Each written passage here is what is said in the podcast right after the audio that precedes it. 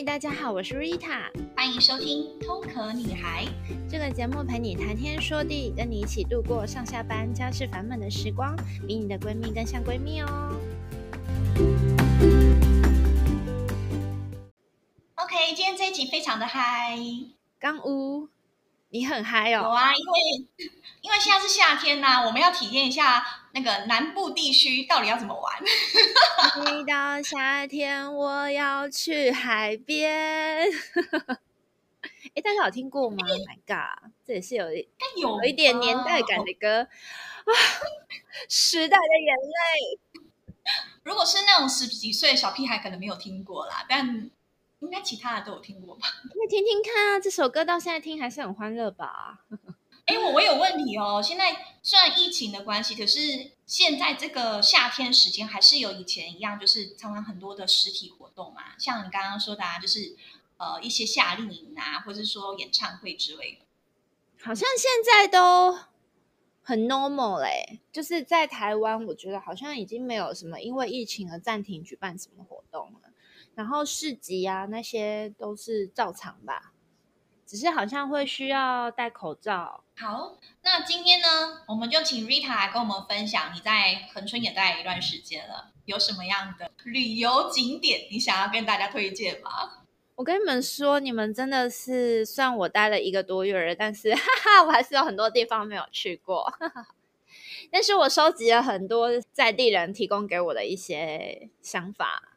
以及我自己就是有一些功课，然后推荐给大家。那你推荐的是有特别适合几天的行程的旅客吗？我觉得来垦丁哈，至少要三天两夜，除非你住高雄或台东，懂我的意思吗？就是除非你们住的很南边，否则的话，你一趟路 all the way 来哈，千里迢迢，真的三天两夜是基本的。最好是四天三夜，才不会那么赶。你像以前没有高铁的时候，我们还要开车下来，至少都要三天两夜啦，这么远。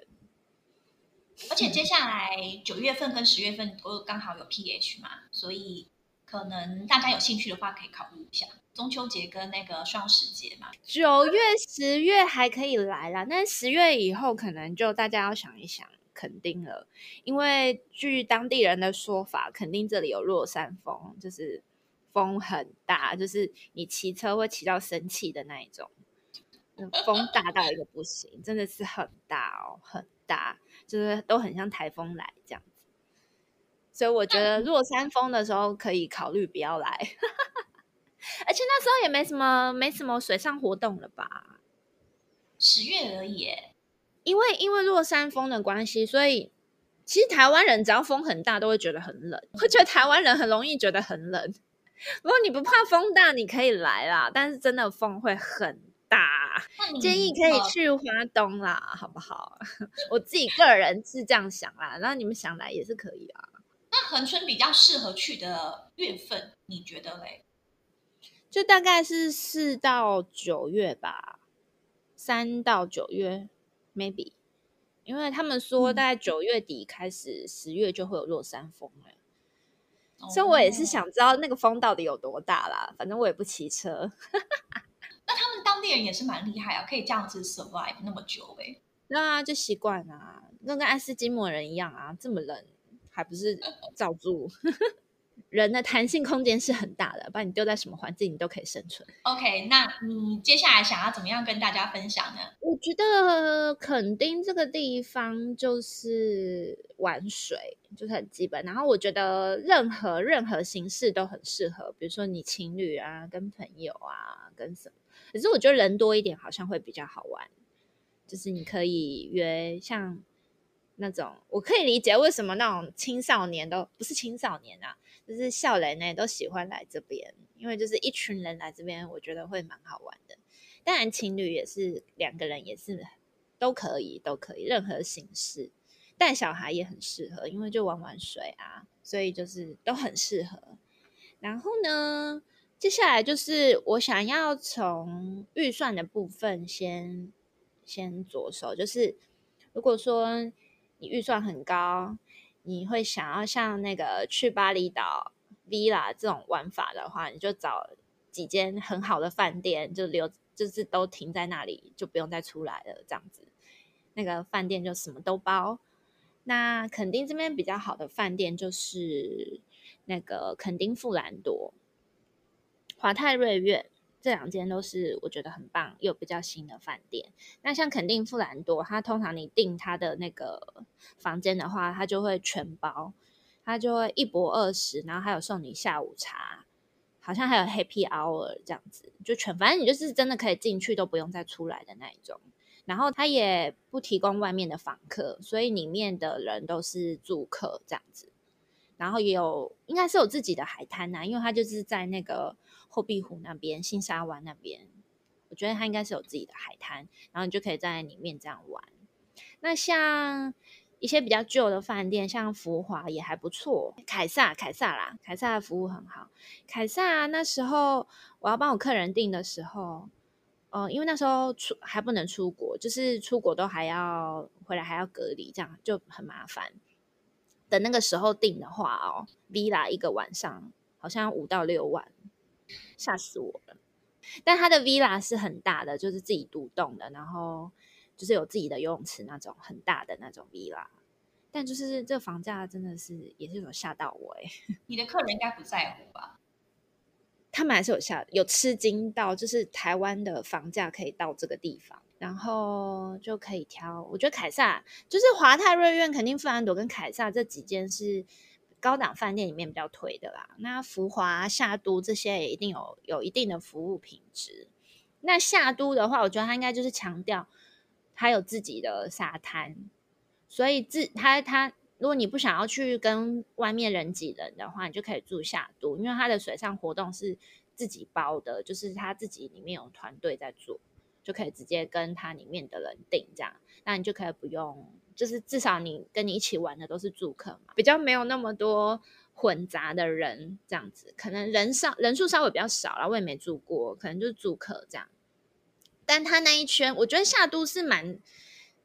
我觉得是有点长的，所以他那个沙滩这样玩起来应该是会蛮蛮舒服，比较 inclusive 的沙滩这样。那如果你不想要住饭店，你也可以订比较好的民宿，像什么垦丁兰陵白沙度假庄园啊，One World 这种比较高档的民宿，他们就是也有大海景啊，可能也有自己的泳池。像那个垦丁兰陵白沙度假庄园，我记得它是有管家服务的。所以有兴趣的话，也可以考虑看看。那这就是预算比较高的玩法，因为这些住房就是一晚都应该都蛮不便宜啦，都蛮贵的。像那种垦丁富兰多跟华泰瑞苑，几乎比较好一点的房型，看到海景应该都要一万以上一个晚上。但是我觉得肯丁富兰朵如果以它这样全包式来说的话，其实也蛮划的，而且它不欢迎外面的访客，所以。嗯，如果你有在乎这种不喜欢人多，比较喜欢有自己私密空间的话，可以考虑这一间。但是服务的部分，可能就是你自己要可以理解，就是南部人的服务方式。嗯。比较热情一点啦，比较不是那种我们想象的那种五星级非常专业的那种服务方式。好的，那这就是大概你可能预算比较高。那如果你预算一般般的话，那当然肯定这边更多的民宿啊、什么青旅啊这些一定都有。那我觉得更好的玩法是，你就一次揪个十个人，自己直接包栋这样，我觉得是最棒，直接包栋。然后你可以 barbecue 啊，或是你可以叫 Uber Eats 啊，什么现在都很方便，所以包栋很棒。哎，可是我想问哦，如如果是 solo 的人会适合吗？Solo 也很适合啊，如果你喜欢玩水的话。一个人在那边玩水好像有点寂寞的感觉，这样才会来跟你搭讪呢。Hello，没有这些，我跟你说，他们喜欢玩水的人都。真的很 free，每个人都晒得很黑，然后就是比基尼，在这里你路上看到比基尼是很稀松平常的事情，好像全台湾就只有这里是，就是你知道很 normal 这样子。然后现在大家也都知道，现在大家的比基尼都是哇哦，各式各种，而且现在很流行丁字裤的那种下半身，我就觉得哇哦，你也想要去摸一下是吗？对啊，喜欢眼睛 吃冰淇淋的人也可以来，一个人也很也很适合哎、欸。如果你自己会冲浪，自己会玩水，不需要人家带的话，一个人我觉得其实也蛮好的啊，就可以坐在海边晒晒太阳，日光浴，然后泡泡水。我觉得台湾的海边有个好处是，它的水都会温温的，就不会到很冷。像澳洲的海边啊，就是不管太阳有多大，那个水好像都是冰冰的。台湾这边好像就是不知道是不是洋流还是什么的关系，就是台湾的海边好像水都会至少温温。你当然也不要冬天去啦，好不好？冬天当然是冷的。所以我就觉得，哎，台湾的海水还还蛮平易近人。然后说到玩水海边的话，如果你是想要玩水上活动，大家最先想到就是南湾嘛。你再走下去，经过垦丁，然后在下面一点到小湾这一带，都是可以玩水的地方。然后最近那个什么白沙湾那边也蛮流行，我比较喜欢白沙湾那边，那边的水好像比较比较清澈一点。那人多的话就是南湾。垦丁那一带，整个沿岸下去到小湾那边人都很多，因为饭店大部分都集中在那里，所以那边人都很多。那你人不想要这么多，可以去白沙湾，然后后湾可以看夕阳，这样也是有海边。那要浮潜的话，可以去小巴厘岛或万里桐。万里桐那边好像可以看到比较多东西，但那边的水比较深，就是是会踩不到的那一种。那我上次是有去小巴厘岛浮潜。那我有看到一些鱼，我有看到多利，还有尼莫，所以我觉得还不错啦，只是没有很多，就一两只这样。可能万里童会比较多一点。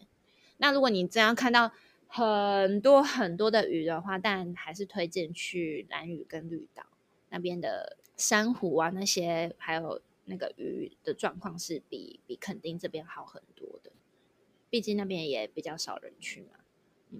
那要看海龟的话，就是去小琉球，就是那边看到海龟几率是非常大的。如果没看到，你可能那阵子要多做一点善事哦。就是，就是说看到的几率是非常大，而且真的有很巨大的海龟，有吓到我。然后那边的海龟是不能 touch 的哦，大家应该有知道吧？就是不能 touch 它，不然会罚钱。我想打个岔问一下，因为有些人啊，像他们跑来大马的，他们就会想说要去兰卡威嘛。然后去了之后有点失望，因为觉得太商业化。那你觉得恒春它现在有，嗯，你觉得它算是一个很商业化开发的地方了吗？对啊，它是啊，肯定是啊，肯定恒春是的，没错。就是比起那些绿岛、蓝屿，尤其是蓝屿是最原始的嘛，因为它比较远一点。绿岛好像坐船半个小时就到了吧，所以还比较多人去。那兰屿的话就更少人去，坐船好像要一个半。那坐飞机，飞机票也很难抢，对，所以比较少人去。而且它有特地被保护的，所以比较更原始一点。如果你喜欢那种原始自然的话，推荐是去的兰屿。这样，嗯，那肯定当然是很商业化的啊。比喻来说的话，就像澳洲的黄金海岸啊，或是。像美国这种夏威夷啊，这种很商业化的地方，价位也很商业化。因为我这边吃饭跟我觉得跟台北没有差很多，欸，当然还是有一些便宜的东西，但是这边消费跟台北没有差很多。然后像咖啡厅啊这些消费跟台台北都是一样差不多的价位。是因为 inflation 吧？哦，你说那个通膨哦。没有哎、欸，这边的价位本来就很高，而且之前垦丁大街那时候还有入客的时候，就有被说垦丁大街的价位被炒得很高啊，东西很贵，但是里面的料很少，因为这就是生态，因为他们的租金也很高。你在垦丁大街的一个摊位，它的租金可能就跟恒春市区店面哦的租金可能是一样的，所以你就知道垦丁大街的。租金的那个摊位价格有多高？而且我跟你说，这边有一个现象，就是只要你生意好啊，你很容易会被涨房租，这就是一个生态链呐。我觉得，可能大家会觉得为什么价位那么高，这么商业化？可是就是，当然它是有来源的嘛，因为你成本变高了，它当然卖你的东西也要变贵，这就是一个生态咯。像黄金海岸啊，那些夏威夷的物价也都很高啊，因为就是很多人去，就是这样的观光区的概念。是的，玩水好像讲的差不多了，浮潜、潜水这边什么都有，考照的也很多，SUP 也有，像万里通那边也可以玩 SUP 这样子。那景点的话，呃，磐石公园必去，就是是一个很漂亮的地方，它就是一个，它在算悬崖边吗？反正就是一个一片很空旷的一个草原，然后它又看得到海边的那种感觉。你们去 Google 啦，就是或是我放在我的 IG 上面，反正就是必去啦。你去到那里，心情就会超级好。虽然看不到夕阳，好像是方位的关系吧。你可以看得到那个晚霞啦，但是没有夕阳。夕阳的话是在另外一边，所以夕阳是去后湾看。就是他们这个方位，这磐石公园跟后湾的方位是不一样。你们看地图就知道。所以就是后湾才是看夕阳的，看得到。哦，对对对。然后你们要看夕阳的话，可以到关山去看夕阳，就是它是有入选什么世界前十几大的最佳看夕阳的一个一个景点。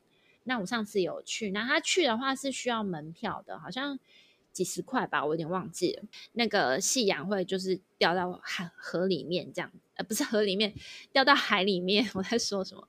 因为那个关山它的是有一点在山上的。是有一点海拔的，所以你就可以就从一个比较制高点这样看夕阳，然后它又太阳又掉到海里面，很漂亮，很我觉得可以去看，真的很棒。这这个关山夕阳也是要排进去的必去的景点。像那个新沙湾啊，好像它的新沙湾好像很小，它就是一个很小的海滩。那他们说那个它的它不是沙，它是小贝壳。但它好像蛮小的，然后它那个 Google Map 上面的定位也不准，所以到目前为我是有在那附近绕过，但是我也没有走到那里，所以我就想说是不是疑似那个我去过的某一个角落，因为真的蛮小的，其实不是一个很大的沙滩，所以可能蛮容易 miss 掉的吧。对，然后磐石公园是可以看银河的，因为那边附近什么几乎什么都没有，所以就是没有什么光害。他们说看得到银河，但我目前是还没有去看啊。然后还有一些灯塔，鹅銮鼻灯塔啊，猫头猫鼻头啊，这些也都可以去。再下来呢，就说到一些餐厅。餐厅的话，这边很多。那我刚刚有说嘛，其实价位跟台北没有差很多，因为这边就是完全的观光景点。那我个人比较推荐的话，其实餐厅这些你们自己 Google 其实都找得到啊，一些有名的餐厅。那我个人很推的是巴萨诺瓦跟心动寿司，虽然我还没去吃过，但是心动寿司是几乎吃过的人都是给好评。然后反正就台北价啦。好吃的日本料理，然后巴萨诺瓦是他是真的是外国人开的，我忘记他是意大利人还是法国，好像是意大利人吧。他一开始是这间餐厅也开很久了，应该有来过垦丁的人都知道。然后他就娶了台湾老婆嘛，他的东西是真的好吃。我上次吃了一个猪肝。猪肝什么的，就跟鹅肝一样，然后还有 mix 一些东西，就是放一些可能炒一些洋葱还是什么，把 mix 在一起，然后你就夹在饼干，呃，不是饼干，它是用面包夹在面包上面吃，超好吃。还有生火腿沙拉米，是真的生火腿，是真的国外进口的，那我们在国外吃到的那一种生火腿跟沙拉米，真的很好吃，就没有雷啦，几乎没有雷。它的提拉米苏也是我在。国外吃到的那一种的提拉米苏，我觉得酒酒可以再放多一点，因为我当年吃到意大利人做的那个就是酒味比较重，这样对，那就是好吃，就是没有雷，那间餐厅没有雷，然后我觉得价位也很合理，也不会到说就是卖观光客的价钱，像麋鹿小章鱼啊、波波厨房这些也都很有名，也是好吃的，但是就是。以 CP 值来说的话，是巴萨诺瓦是真的很推，就是你必去。但他用餐时间很忙的时候，他会跟你说只有一小时十五分，所以你就知道他是生意有多好。通常都是九十分钟吧，他只有一小时十五分呢。一个半都不到，对吧？所以他出菜必须也得很快，然后口味还都没变，然后他也会有一些当天才有的菜单这样子。这间是真的很推，但是我刚刚说波波厨房跟迷路小章鱼这些也是好吃，但是就是台北价啊，分量也是比较少。那巴萨诺瓦它是它的价格算是台北价，但分量是很足够的，就是你点一个主菜是有饱足感的啦，应该是这样说。像垦丁大街就不用说吧，很多摊贩。那礼拜天晚上的话，恒春市区这边会固定有夜市，大家也可以去那边晃晃。那那边的价位就比较平民一点。我们举个例好了，垦丁大街的那里的摊贩的价钱就有点像台北的士林夜市啊、老河街这种。那恒春的话，可能就比较像比较小的夜市，可能像那种三和，可能没有那么便宜啊。可能像那个万华的那个夜市叫什么？南机场夜市的价位，就这样大大家应该就有一个概念了吧？就是肯定大街的东西肯定是会比较贵。那如果你有待礼拜天的话呢，你就可以去恒春市区的夜市晃晃。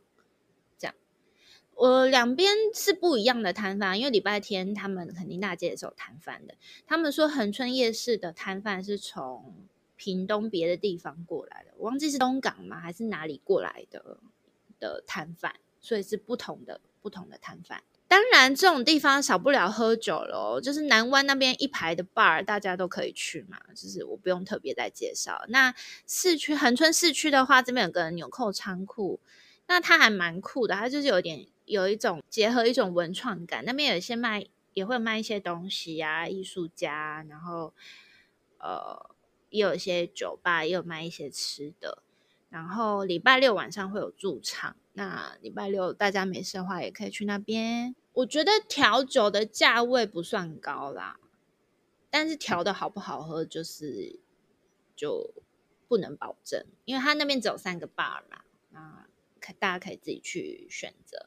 那酒是没有卖的特别贵，因为那些酒也都是小帮手调的，所以就是看运气咯，看你点到什么。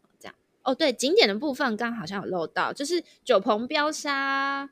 是我很小很小的时候去玩的，他就是坐在一个那个吉普车里面，呃，因为这边有落山风嘛，所以地形的关系，所以它会有一片都是类似像沙漠的那个景，大家应该有耳闻过吧？因为有一些 MV 都会在那里拍摄，这样看去好像看上去好像是沙漠，但是它就是在垦丁。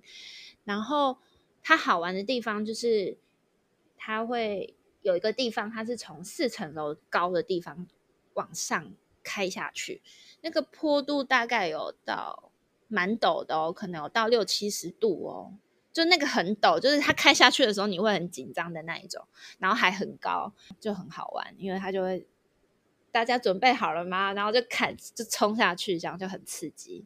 对，这是我很久以前的时候玩，我觉得它应该还在啦。有一个地方叫七孔瀑布，但我看那个好像不是很好爬，就是。是个避暑的好去处吧，因为这边真的蛮热的。然后去到那边好像就比较多树荫，看起来没那么热。但是我我有看照片，它那个是要拉绳索的，有一些地方不是很好爬。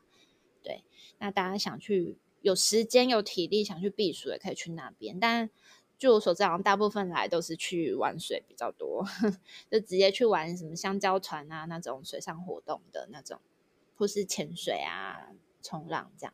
然后刚刚餐厅又介绍一到一半了嘛，吼，我上次呢，我的老板娘有带我去吃一间蔬食餐厅，它叫恒好，恒是永恒的恒，好是好不好的好，就是还蛮好吃的，就是蔬食餐厅。那如果你是 vegetarian 的话，你可以考虑这一间。那它是有结合一个画廊，所以就是你可能我们那天是吃晚餐嘛，那你可能早一点去，大概四五点去的话，你就可以去它旁边的。画廊去晃晃，那这边也因为观光区嘛，会有很多的咖啡店。那有几间跟大家介绍一下，也不要说推荐啦。有一间咖啡白，它的甜点是蛮好吃的，在老街那边。不免俗的呢，要来推荐一下我那个换宿的店，它叫是咖啡。那它的咖啡，我觉得咖啡豆选的蛮好的，它是不是那种？大众的咖啡豆，它是有请人家特别烘的，所以它的拿铁喝起来蛮顺的这样子。那老板自称他的西西里是全恒春最好喝的，是真的好喝啦，大家也可以去喝喝看，给他评价一下是不是全恒春最好喝的西西里咖啡。呵呵，然后甜点全部都是老板娘自己，大部分都是自己做的。所以大家也可以去试试看。还有一间叫烘道机的 brunch，它是比较偏，我觉得是比较偏台式口味的 brunch，然后有分量很足够，它有卖一些 bagel 啊、一些吐司啊什么的，然后墨西哥卷啊、蛋饼啊，然后就一般的 brunch 嘛，就是那种蛋啊、培根啊这些的。但这间烘稻机它是在。它不是在市区里面，它比较偏一点。那你们可以考虑一下那个它的位置。那另外就是一些小吃，小吃的话很推荐乡村鸭肉，它的烟熏鸭肉卤味非常好吃，我是吃了很多遍这样。那他们说绿豆蒜很有名啊，但是我到现在也还没吃过，因为我本人没有很爱绿豆，所以就是我觉得我没吃到，我可能也觉得还好这样。这个乡村鸭肉就是特别的推荐，因为它就是真心好吃。它市区上面我忘记推荐了，有一间蒸饺很好，福记蒸饺也非常好吃。福记蒸饺旁边有一间羊炒羊肉也很好吃。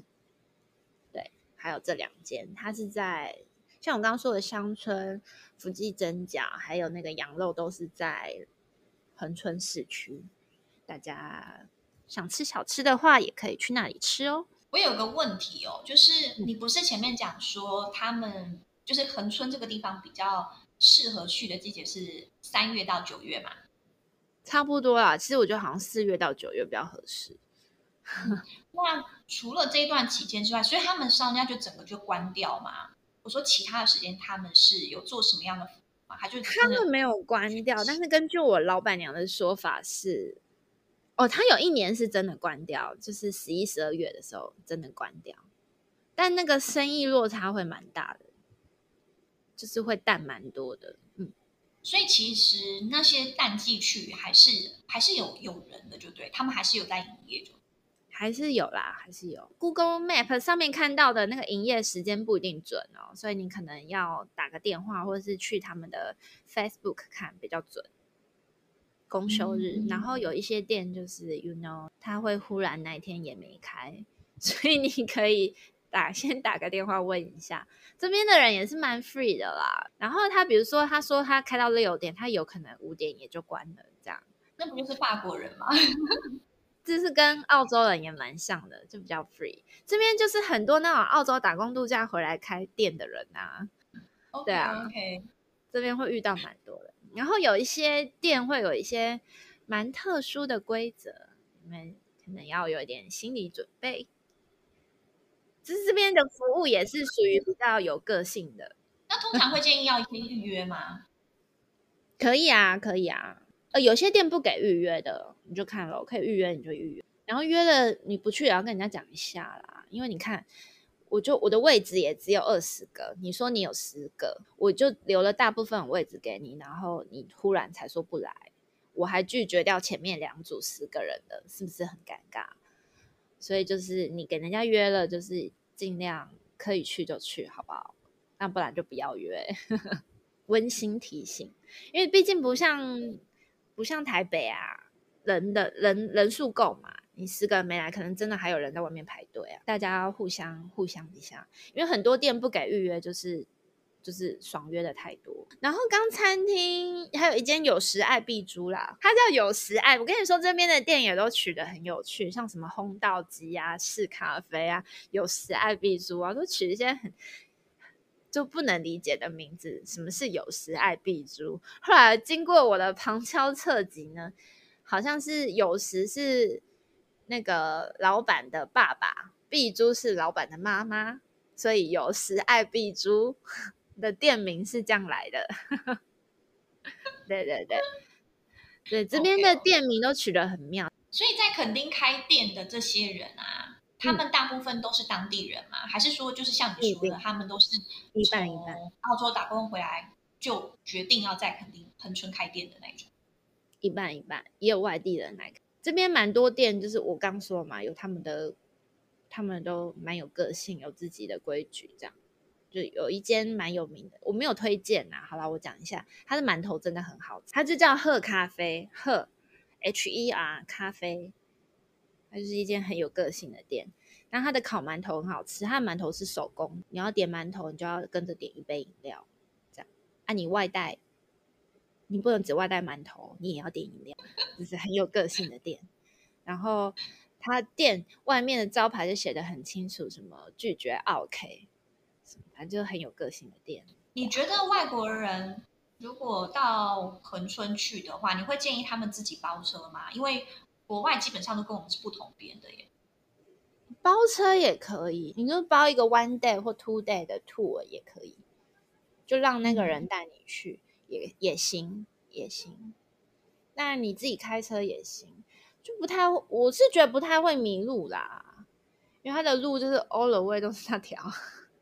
是不太会迷路，但是你觉得方便的话，有这个预算的话，也可以包车。我觉得包车也蛮好的，嗯，因为这边交通是是大众运输工具。我刚哎，还是在上一集说的，就是非常的不方便。他去到的景点，像磐石公园就没有任何的大众运输工具可以到，所以有预算的话，我觉得包车也蛮好的，就是反正就那个司机跟着你。或是像 KKday 上面也有很多那种什么 one day tour 啊，你们也可以去那里包。OK，嗯，那你觉得目前在恒春有看到很多的外国旅客嘛？可能他他其实本来就是 long stay 在台湾，只是跑去那边玩。有遇过，但是应该没有疫情前多了。疫情前应该是蛮多的。好哦，那大概就是就这样子。有什么问题想知道一些更 detail 的东西没有讲到的，可以在私讯问我们。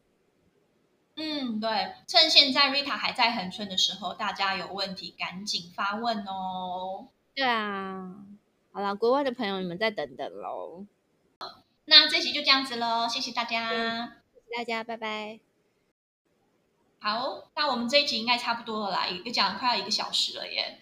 那也快一个小时，难怪我觉得很累。对啊，我就那你等一下 Cambodia 我可以偷懒吗？你不能完全不讲啊，也是很奇怪。不会完全不讲啦，我会有一些罐头笑声啊，你也知道我。阿罗哈给我了，给了我一个白眼，观众阿罗哈又给了我一个白眼。